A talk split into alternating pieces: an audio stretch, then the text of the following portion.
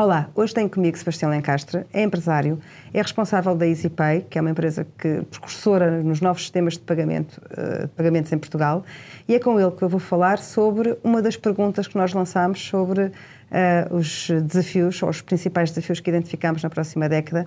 Neste caso, tem a ver com a forma como olhamos para o dinheiro, como usamos o dinheiro e como provavelmente nos próximos 10 anos vamos sentir nas nossas vidas grandes mudanças na forma como todos os dias pagamos ou recebemos ou fazemos outro tipo de transações financeiras. Sebastião, obrigada por estar aqui comigo Eu e obrigada agradeço. por esta é um, conversa. É uma honra estar aqui nesta Eu casa. Vou-lhe começar por perguntar uma coisa que vai ajudar quem nos ouvir depois a perceber o quão, o quão está dentro deste mundo, não apenas das fintech, mas de toda a revolução à volta do dinheiro dos últimos 10, 15, 20 anos.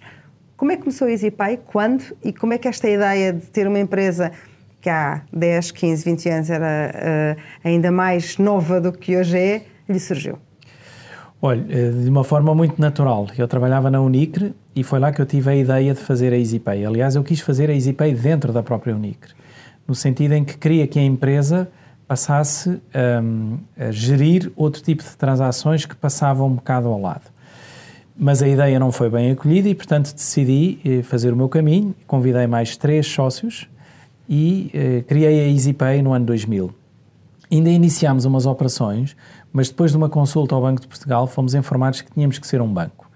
E como não queríamos ser um banco, nós queríamos ser só a EasyPay, parámos a operação e à espera, eh, enfim, que o milagre acontecesse. E aconteceu em 2007, quando sai a primeira diretiva sobre pagamentos, e nessa altura eu tirei o projeto da gaveta novamente e iniciei a EasyPay. Já um bocadinho diferente, mas sempre com esta ideia de querer ajudar as empresas a implementarem meios de pagamento eletrónicos.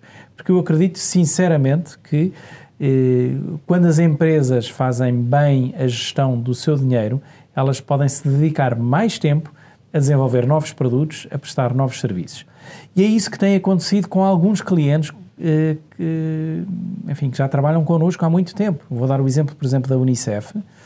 A Unicef, se a memória não me falha, começou a trabalhar com a EasyPay em 2011, tinha 5 mil doadores e hoje em dia tem 50 mil doadores e tem lá as mesmas duas pessoas a trabalhar. Eh, ou a EML, também posso dar o exemplo da EML. Aliás, eu antes de entrar aqui no estúdio, lá tive que carregar ali o meu carrinho com a app da EML, mas nós também começámos com a EML eh, em 2013, se a memória não me falha, para desenvolver a primeira app e hoje em dia, enfim, a EasyPay é responsável, diria eu, por mais de 80% dos pagamentos da EML. Portanto, já não é só a app, é a ocupação da via pública, são os dísticos de residentes, são as multas que as pessoas não gostam de pagar ou as coimas, pronto, mas tem que ser. Um, e, no fundo, a nossa relação com os clientes é uma relação muito intensa. Começa sempre por dar a mão para resolver um pequeno problema, mas depois, naturalmente, acabamos por tomar conta da grande maioria das operações. E, portanto, a EasyPay o que faz é ajudar as empresas a receberem as suas dívidas o mais depressa possível. E, falando de dívidas, falamos de dinheiro. E, falando de dinheiro, estamos a falar de um processo que nos trouxe à conversa de hoje, que é, cada vez mais nós sentimos que o dinheiro não se vê. Ou seja, nós hoje em dia deixamos de ter um contacto físico com o dinheiro, como já tivemos, e a maior probabilidade, pelo menos à luz do que tem sido a evolução dos sistemas de pagamentos e da própria banca mais tradicional, é que haja esta desmaterialização. Acha que no horizonte dos próximos 10 anos a ideia do dinheiro, notas e moedas, como nós nos habituamos a pensar, vai ser algo, se não extinto, muito pouco utilizado? Acredito eh, seriamente eh, nisso que a Ruta acabou de dizer. E, e há já eh, países na Europa onde essa realidade é muito, muito, muito, muito marcada. Eh, eu recentemente estive em Londres, eh, passar lá enfim, um fim de semana comprido e não levantei uma libra. Eu não levantei uma libra. Eu entrava no metro com o meu cartão Revolut, fazia tap em cima da, das portas, as portas abriam-se magicamente, eles sabiam onde é que eu tinha entrado, sabiam onde é que eu tinha saído, sabiam quantos dias eu lá estava e, de acordo com o meu comportamento, cobraram-me o bilhete mais barato. Isto é extraordinário. Portanto, eu tive quatro ou cinco dias em Londres e não levantei uma libra.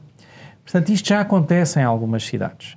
Nós também temos exemplos da, da Suécia, onde já só 18% dos pagamentos são em dinheiro, comparativamente a 70% em Portugal que ainda são em dinheiro. Em relação ao número de pagamentos, eu não estou a falar de volume, estou a falar do número. Mas isto, enfim, isto mostra que já há cidades ou países que estão a velocidades muito diferentes da nossa. Nós vamos um bocadinho mais devagar e, obviamente, pelas razões do costume, eh, não é pela penetração de telemóveis, porque a penetração de telemóveis é muito grande em Portugal, mas é mais pela, eh, pela eh, idade da nossa população. Enfim, nós estamos a ficar um bocadinho para trás, portanto, não estamos a conseguir rejuvenescer do ponto de vista da população. E isso depois mostra-se, enfim, na forma como as pessoas usam e claro que as pessoas não gostam de mudar dos, os seus hábitos. Pronto, mas, o inverso, mas o inverso também é verdade. Ou seja, os mais novos acham estranhíssimo ter que ter dinheiro. Exatamente. Físico. Oh, Ruth, e não tenha dúvidas nenhumas que para os mais novos vai acontecer uma coisa, eh, enfim, eh, que também acontece, trazendo outra vez aqui o exemplo dos, dos, dos telefones, não é? Aquele vídeo muito célebre que passa no YouTube em que os pais põem uns filhos a dizer então liga lá para o telefone de disco, não é? Tenta lá fazer uma chamada e eles olham para aquilo e estão ali 10 minutos a tentar e não conseguem fazer. E portanto vai ser tão estranho uh, usar dinheiro como foi nesse exemplo desse vídeo, eles tentarem fazer uma, um, uma chamada telefónica. Portanto, eu acredito claramente que daqui a 10 anos, enfim, vamos usar notas e moedas de forma muito esporádica. Do ponto de vista da segurança e da confiança, que são coisas diferentes, Sim. se nós deixamos de ter dinheiro físico na carteira com notas e moedas, uh, o célebre carteirista de transportes públicos também será uma espécie em vias de extinção, mas por outro lado, há um outro tipo de carteirista, um outro tipo de roubo claro. que pode acontecer que tem a ver com a intrusão nos nossos dados, em sistemas que nós, uh, nos, nos, quais nós depositamos aquilo que é esse novo dinheiro uh, digital, não, digital, não, é. não físico. Como é, que, como é que olha, com a experiência que tem e com o negócio que tem, como é que olha para estes dois temas? Por um lado, a segurança e, por outro lado, a confiança, independentemente da segurança, que podemos ter nestes novos sistemas? Claro. Sabe que a primeira coisa vem logo da parte da usabilidade, não é? Isso é a primeira barreira que nós temos que ultrapassar. Eu comecei a fazer pagamentos com o meu relógio, enfim, este que está aqui, e, a experiência é extraordinária. Primeiro as pessoas ficam, quando eu digo, olha, posso pagar com o relógio? mas vai pagar com o relógio. Eu, eu vou, dou dois toques aqui no meu relógio eh, e agarro no TPA e aproximo eh, do meu relógio e está pago. E me ponho o TPA outra vez em cima da, da mesa e pronto. E magicamente sai o, o talão, que também, não poderia, também, também poderia haver essa evolução de nem sair o talão, não é? Porque já, mais, já é? está tudo registado, para que é que eu preciso do papel? É? Uh, mas pronto, há, há, aqui às vezes mecanismos que nós ainda temos que eh, que os ver a acontecerem, portanto o papel é um deles. É, é, também faz parte da confiança, não é? Aí, saiu o papel, a transação ocorreu, não é?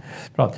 Mas eh, o, o, tema da confiança é de facto um tema determinante, mas eu acho que vem um bocadinho mais pela experiência, não é? As pessoas têm que experimentar, veem que a coisa funciona eh, e começam a utilizar mais.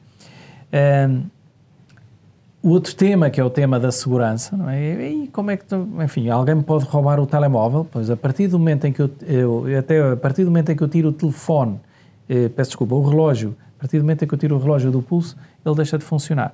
Portanto, há mecanismos, isto é o jogo do gato e do rato, obviamente. Portanto, há mecanismos que nos vão protegendo, mas claro, eh, isto não evita eh, que haja uma certa, um certo controle, não é? Quer dizer, nós temos que ter esse hábito de olhar eh, para os extratos eh, das nossas contas, sejam elas bancárias ou de pagamentos, com alguma regularidade e ver se não há lá nada suspeito, porque, enfim, os ladrões eles andam aí, como a Ruth estava a dizer, quer dizer, o carteirista vai deixar de ser carteirista físico e passa a ser carteirista virtual. E, e, portanto, sim, fraudes vão acontecer, burlas vão acontecer. Eu, antes de, de entrar aqui no estúdio, estava a ler ali uma, uma, uma burla que tinha acontecido com o Airbnb, não é? Portanto, fazerem sites iguaizinhos, com a casa igualzinha, não é? E eu acho que estou a alugar aquela casa em Nova Iorque, aquele apartamento maravilhoso, mas não é. É. eu estou só a dar os meus dados ao larápio e pronto, que os vai usar a, eh, Ainda forma bem que no Airbnb, que assim é uma boa ponte para a questão seguinte que tem a ver com o facto de muito deste, destes sistemas de, de, de, pagamentos, destes novos sistemas de pagamentos, estarem assentes em empresas que são tecnológicas. Uhum. E a questão, como nós já tínhamos estado aqui a conversar um bocadinho, é são as tecnológicas os novos bancos? Ou seja, os bancos como nós os conhecemos ao longo da história vão transformar-se em tecnológicas, as tecnológicas vão colocar-se uh, ou vão desempenhar, ou já estão a desempenhar o papel dos bancos, ou alguns temos aqui uma nova espécie a surgir que sai da fusão destas duas, destas duas áreas? É, olha, eu não sei bem, enfim, não tenho a bola de cristal, não sei o que é que vai acontecer, mas o que não há dúvida nenhuma é que as tecnológicas, e, enfim, chamadas as fintechs, portanto, são as empresas financeiras e tecnológicas, conseguem crescer eh, a velocidades eh, enormes. Este, este ano, só para, enfim, para nós vermos aqui a dimensão do crescimento da EasyPay, portanto, nós vamos passar de 180 milhões de euros para, mei, eh, para 500 milhões de euros. É, é, um, é um crescimento significativo. Um, isto só é feito porque nós uh, conseguimos entregar soluções simples e de forma muito rápida. Portanto, as empresas, pelo facto de terem uma dimensão menor, por terem uma estrutura mais light, conseguem responder de forma mais rápida às necessidades eh, que o mercado nos coloca. E, e, portanto, é uma luta um bocadinho desigual, é? porque os bancos têm, enfim, aquele peso significativo eh, e eu costumo dizer que dentro dos bancos joga-se muito o, o jogo do telefone, não é? Portanto, a, a mensagem que é dita cá em baixo, quando chega lá acima, vai completamente distorcida. Porquê? Porque eles têm muitos layers de decisão e, portanto, a mensagem até chegar lá acima já não vai chegar a mesma do que na minha empresa, que tem apenas dois layers não é, de decisão, e portanto a mensagem chega-nos muito rapidamente. E eu até gosto de falar com as pessoas e gosto de as ouvir, gosto de saber. Eh, olhe, no caminho para cá, aqui estava a falar com mais um potencial cliente e ele a dizer-me assim: epá, tive aí umas conversas com a tua equipa, hum, enfim, não sei se me entenderam bem. Eu disse: então explica-me lá. Pronto, e numa pequena conversa da viagem de carro até aqui, eu consegui perceber exatamente o que, é que eram as necessidades dele e, no fundo, ajustar a minha oferta, que é enorme, porque nós já temos 9.500 clientes, portanto, é uma oferta muito grande. Eh, eu não vou dizer que são todos diferentes, porque há muitos que são parecidos, mas nós temos que conseguir ajustar. Portanto, os bancos, eh, eles vão ter o papel que conseguirem ter. Agora, o que não há dúvida nenhuma é que as fintechs, por um lado, conseguem ir a determinados nichos, mas que de repente já não são bem nicho, não é? Veja-se o sucesso do Revolut em Portugal. Uh, enfim, eu não diria que já é, aquilo já não é propriamente um nicho, não é? E eles já dizem que querem crescer duas ou três vezes no próximo ano. Portanto, isto significa claramente que há outros cartões que vão sair da carteira e que cartões é que vão sair? Os bancários. E que, quer dizer, porquê é que os bancos não conseguem fazer uma coisa igual? Por é muitas cultural. razões. Muitas razões. Hum, pode ser uma razão de posicionamento. Eu acho que, eu acho que a principal razão é uma razão porque não são especialistas.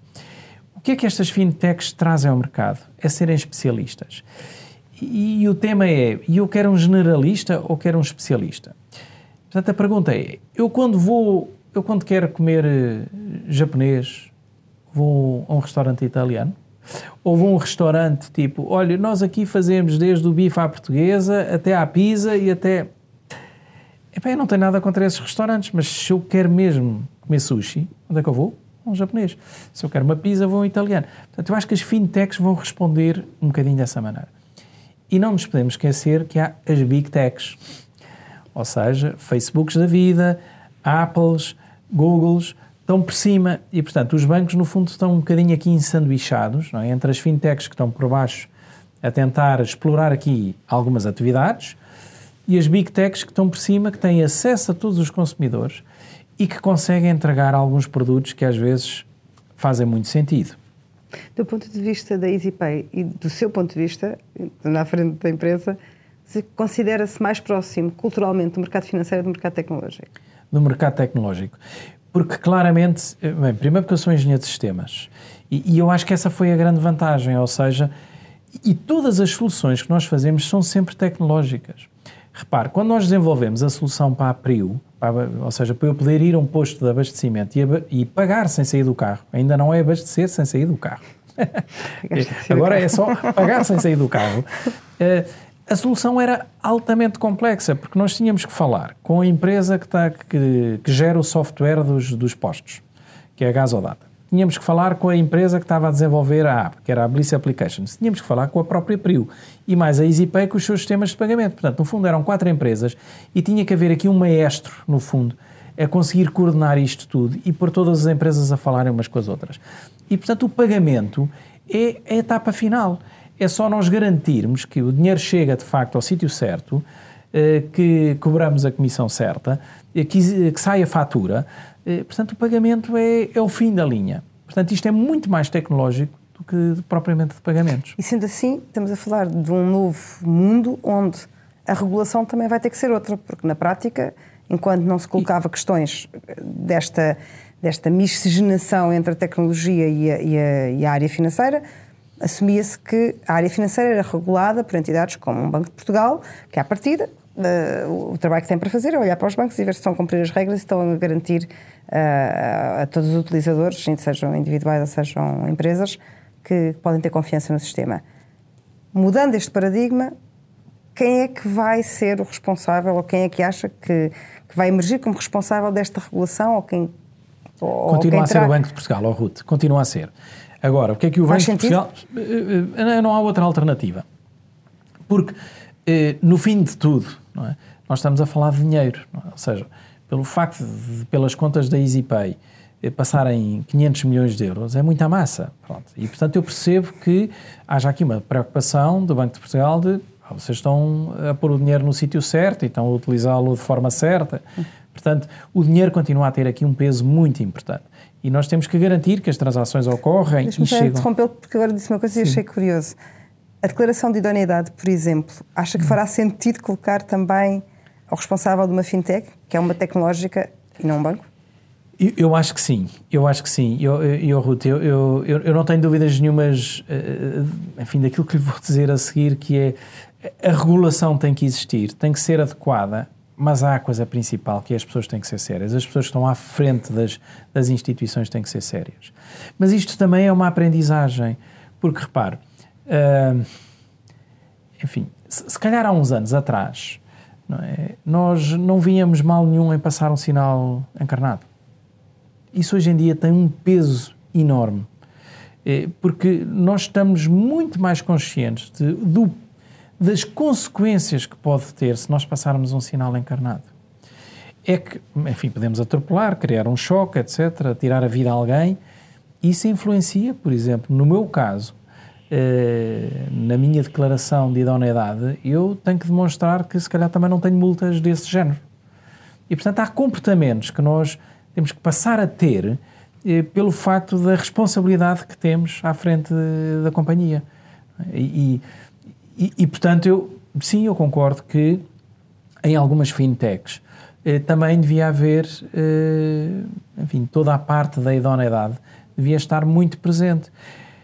Porque nós podemos ser tentados, de facto, a fazer coisas eh, menos bonitas. Não é quase contra a natura, uh, isto é uma daquelas derivadas da nossa conversa, mas as tecnológicas são, por definição, uma área de grande experimentação, de grande inovação, claro. uh, de, de, em que nós sabemos, provavelmente, menos do que vai acontecer do que mais. Não, não é uma área Sim. de experiência adquirida, é uma área onde nós estamos permanentemente a abrir novas fronteiras, contrariamente à banca, que por definição é uma, é uma, é uma área muito mais, não vou voltar a repetir a tradicional, porque acho que nem é o caso aqui, mas é uma área muito mais de experiência acumulada, de prudência, oh, da aversão ao risco. Claro, claro. Como e, é que... e, e por essa razão é que eu defendo que em Portugal devia haver uma sandbox para a experimentação. Ou seja, não há risco nenhum de uma empresa tecnológica começar e seja, tratar de pagamentos até 2 milhões de euros. Qual é o risco sistémico disso? É zero. É? Quer dizer, já 500 milhões de euros é uma coisa um bocadinho diferente. Portanto, eu defendo a experimentação e defendo uma regulação light para que isso possa acontecer, porque senão não vai haver inovação. Ou seja, se as empresas para inovarem, enfim, vão ter que passar pelo calvário que, que nós passamos é? para obter a licença, ah, então não vai haver inovação. Pronto. E, portanto, eu defendo que tem que haver regulação, eh, mas ela, no princípio, tem que ser muito light, porque senão não, não pode haver experimentação. E, portanto, eu acho que dessa maneira, eh, havendo aqui eh, a criação de um ecossistema que se chama sandbox, mas que basicamente o que quer dizer é que as empresas podem fazer operações até um determinado montante, até um determinado volume, podem fazer enfim, identificando-se, apresentando um projeto ao Banco de Portugal, dizendo, olha, eu sou esta empresa, eu quero fazer isto, e pronto, eu não vou fazer operações mais do que 2 milhões. Pronto. E, e, e depois, Se o mercado aceitar, porque quem manda é o mercado. E aí, se aceitar a ideia, seria escalar, ou seja... Exatamente. Então, então tem que passar pela casa da partida, não é? E tem que mandar os papelinhos todos e as ditas declarações de idoneidade e seja lá o que, o que isso for, não é? Ok, cumprindo, cumprindo aquilo que nós combinámos em termos de tempo, uh, vou-lhe vou fazer as duas últimas perguntas. Uma tem a ver com, com o olhar para trás, uhum. fazendo aqui uh, este ponto intermédio em que estamos a dois dias de virar o ano e a década. Uh, nestes 10 anos, que para si são mais, porque a EasyPay tem uma história anterior, inclusive, à década que vai terminar, qual foi a sua maior surpresa? Ou seja, nesta área e com o tempo Sim. que já leva a trabalhar nestes temas, qual foi a maior surpresa? Aquilo que não estava. Não tinha, não tinha percebido que ia acontecer, aconteceu e, e o surpreendeu foi verdadeiramente. As, foi as empresas grandes precisarem da EasyPay. Essa para mim foi a maior surpresa. Porque nós aparecemos para resolver o problema das pequenas e médias empresas, é? que são a grande maioria das empresas portuguesas. Mas quando eu tenho uma media market uh, ou um fitness hut, ou enfim, empresas, ou mesmo a segurança social, empresas que são clientes da EasyPay, que eu nunca pensei uh, que precisassem uh, de uma EasyPay para lhes resolver os problemas, ou sempre. Ou seja, sempre achei que internamente eles tinham as pessoas e o know-how para o fazerem. Mas isso não é verdade. Porque dentro da EasyPay existe um know-how imbatível na área dos pagamentos. Uh, e, esse know-how uh, depois revela-se nas soluções que nós desenvolvemos. Somos muito rápidos e desenvolvemos soluções muito boas. Uh, e isso tanto serve para pequenas empresas como para grandes empresas. A minha surpresa foi que as grandes empresas também precisassem desse tipo de serviços. E, enfim, e, na carteira de clientes da EasyPay Posso referir outra, a Fundação Calouste Gulbenkian, enfim, tudo, tudo, grandes empresas, que, ou neste caso uma grande fundação. É? Mas na sua perspectiva, há 10 anos achava que era mais plausível que as pequenas empresas Sim. fossem os vossos clientes? Fossem os nossos clientes, é, Porquê? achava. Porque eh, não, não conseguiam ter acesso a esta tecnologia, nem ao preço, nem da forma simples, não é? Porque, repare, eh, se uma empresa quiser oferecer amanhã aos seus clientes num site referências multibanco, MBWay, cartões de crédito, débitos diretos, transferências bancárias, boleto bancário do Brasil, ID, ele pode fazer isso tudo na plataforma da EasyPay eh, e, no fundo, pode abrir a conta de pagamentos em 10 minutos eh, no site. E, portanto, uma pequena empresa faz isso. Uma grande empresa, não. Tem que ser acompanhada por um consultor. É? Mas, portanto, eu acharia que todas as empresas te, quereriam ter este tipo de serviço. E isso não é verdade. Ou seja, naturalmente a EasyPay tem vindo a resolver mais problemas de grandes empresas do que os problemas das pequenas empresas. O que também, não sei se estou a concluir mal, mas por um lado é uma boa notícia, não é? Porque as grandes empresas são clientes interessantes e, portanto, Dão obviamente escala. do ponto de vista mas... do negócio é interessante, mas do ponto de vista de, se olharmos para o tecido económico do país, isso também deve querer dizer qualquer coisa menos simpática, não é? Sobre se, se, se, assumirmos que os pagamentos são um processo de modernização e se, se, nós temos um tecido económico que é maioritariamente pequenas e médias empresas e essas não são aquelas corresponderam, pelo menos tão linearmente, nessa adesão, significa o quê? Que há muita retração, há pouca formação e informação. Eh, é uma questão de é verdade, capacidade económica. Eu, eu, não gostei nada da, da, da frase do, do, Ministro dos Negócios Estrangeiros, não é? Sobre a falta de capacidade sobre a falta, pronto, de gestão. Foi, foi, foi, foi, foi de alguma maneira deselegante para os empresários, eh, mas não há dúvida nenhuma que há uma quantidade significativa de empresários portugueses que eu acho que estão a sair, não é? Porque estão a, estão a chegar novas gerações, os filhos que vêm muito formados, etc., e que querem transformar as empresas. Pronto, mas que fizeram as empresas e que pagaram impostos com, enfim, muito duro. Mas uh, nós sabemos que, mesmo do ponto de vista de comércio eletrónico, não é? Portugal está muito atrás da Europa. Pronto, e isso é o reflexo do tecido empresarial. É? Porque nós, sendo um país pequeno, nós temos tudo a ganhar em nos virarmos para fora. E, portanto, eu não percebo como é que as empresas não, enfim, não vendem todas online. Não percebo, sinceramente, não percebo. É, porque não é pelo preço, não é pelas soluções, é pura e simplesmente porque estão um bocadinho acomodadas e sentem-se que, é pá, pronto, eu, o meu mercado é o mercado português, não é de todo. O mercado, para a grande maioria das empresas, é a Europa. Uh, e é facílimo hoje em dia uh, vender na Europa, facílimo. Última pergunta. Se essa foi a sua maior surpresa, qual é que é, neste momento, para os próximos 10 anos, o seu principal desafio enquanto empresário nesta área tão dinâmica quanto é a dos pagamentos. Oh, Ruth, olha, é ser relevante para os clientes. E, e isso é muito difícil porque, no fundo, eh, repare, a EasyPay, há bocadinho disse, é uma startup, é uma fintech e nós temos que estar permanentemente a reinventarmos. Ou seja, eu não estou na posição em que os bancos estão, um bocadinho acomodados, eu estou numa posição em que a qualquer momento eu posso desaparecer. E, portanto, o meu maior desafio é tornar-me relevante para os clientes. E para que isso aconteça, eu tenho que saber ouvir. Portanto, eu tenho que estar disponível para ouvir as dores dos clientes, os desafios deles, acompanhá-los e ter, no fundo, a certeza de que de um dia para o outro eles podem desaparecer. E, portanto, isso significa que, uh, enfim, já nem vou dizer que não há almoços grátis, que isso nós já sabemos, não é? Mas que é que o dinheiro não está garantido. Ou seja, que, é, que o crescimento não está garantido, que nada é garantido, não é? E, portanto, esta, esta maneira de estar, de, de permanente uh, olhar para dentro e dizer é isto que nós estamos a, é isto que os clientes querem, é isto que nós estamos a fazer bem feito, ou vamos ter que voltar a pegar numa folha em branco e começar do princípio.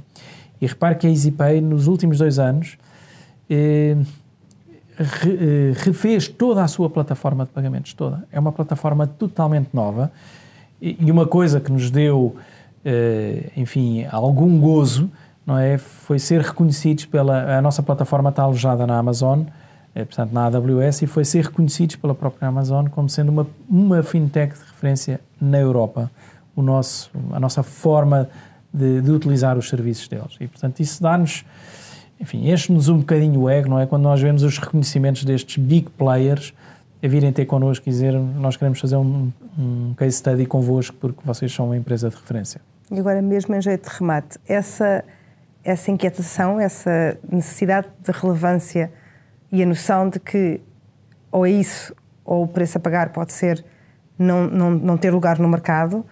À data de hoje, com 20 anos de história que já leva numa área uh, onde tanta coisa está a acontecer, falo de dormir melhor ou pior, ou seja, quando põe a cabeça na almofada, tem mais angústia por esse receio, porque de facto é um mercado muito dinâmico, ou tem mais entusiasmo precisamente porque é um mercado muito dinâmico e também tudo pode acontecer? Tenho muito mais entusiasmo mas consciente, não é, dos, dos desafios. Eu sei que eu fiz uma pergunta fácil, mas eu quero é ouvir um bocadinho a mistura desses sentimentos, sim, porque na sim, realidade sim, isto é como eh, é, é bom para si saber que está num mercado que está a crescer e onde tudo está para acontecer, mas essa, essa noção do risco de oh, oh, um passo em falso sim. e oh, podemos não estar... Eu confessar a... que há, há dois meses atrás nós levámos cinco murros no estômago, assim seguidos, pum, pum, pum, pum, e que eu enfim, falei para a equipa e disse: isto só há, isto é uma grande oportunidade para nós, que é eh, reinventar-nos. Marada. Isto é uma grande oportunidade, portanto, vamos aproveitar este, estes murros que levamos e vamos reinventar o negócio, vamos fazer um negócio novo, em cima daquilo que nós já estamos a fazer. E, portanto, esta é a única atitude, porque eu acho que desde o momento em que, eh, enfim, as torres gêmeas caíram, não é? Nós deixámos de ter chão não há nada seguro e, portanto, não vale a pena nós vivermos nessa ilusão. Mas isto é um esforço enorme para nós enquanto humanidade, não é? Porque nós queremos sempre, queremos a, queremos a reforma, queremos, queremos os hospitais, queremos as escolas, a gente quer tudo seguro. Mas no fundo estamos a iludir um bocadinho, porque de facto isso não existe hoje em dia. É, nós temos de ter esta capacidade de, enfim, se, se amanhã apanhamos uma grande surpresa, é, temos de ter a capacidade de nos reinventarmos, de irmos à luta. Não? Enfim, sabemos pensar, eh, sabemos procurar soluções, eh, sabemos desenvolvê-las, temos bons recursos. Enfim, falta aqui um bocadinho, às vezes, em Portugal, que é um bocadinho mais dinheiro. Isso, sinceramente, eu acho que é aquilo que nos faz verdadeiramente falta e acho que, enfim, não, não querendo fazer aqui um statement político, é? mas acho que os governos todos que nos governaram desde o 25 de Abril nunca trataram bem de alguma maneira, os empresários e a forma como nós precisamos de investir. E essa é, é a mágoa que eu tenho eh, maior em relação a Portugal e eu já disse uma vez no passado que se pudesse voltar atrás teria aberto a empresa em Inglaterra em vez de o ter feito aqui. E isso custa-me dizer enquanto português. Agora estou cá e tento tirar o melhor partido daquilo que estou aqui a fazer. Mas, mas eu estaria noutra dimensão se não tivesse feito a empresa em Portugal e a tivesse feita noutro, noutro país. E, portanto, eu acho que isto só nos serve de exemplo é o que é que nós hoje, para quem tiver a começar uma empresa hoje, o que é que são as condições que o governo eh, tem que dar para as empresas poderem desenvolver. E pronto, e temos que olhar para os países que estão abaixo de nós, tipo Letónia, Estónia, etc., que nos começam a comer aqui os, os calcanhares já é? e a quererem nos ultrapassar. E, portanto, temos que ser um bocadinho mais dinâmicos. Eu acho que este orçamento já traz algumas, alguns sinais disso, é? mas, mas temos que ser mais, mais ambiciosos. Eu acho que às vezes falta uma certa ambição eh, nos portugueses. E, portanto, é isso que eu tento fomentar na minha equipa e quando temos desafios destes é sermos mais ambiciosos. Não há outro lugar. Acho que ao fim de 20 anos, deitar a cabeça na almofada e continuar a achar que o entusiasmo é superior ao medo, pelo menos garantidamente passa uma mensagem de, de entusiasmo e de otimismo, que é também é o que precisamos quando olhamos para uma nova década. Sebastião, muito obrigada por ter vindo e Ruth, obrigada por esta conversa. Eu é que agradeço mesmo. Foi uma honra. Obrigado. Obrigada.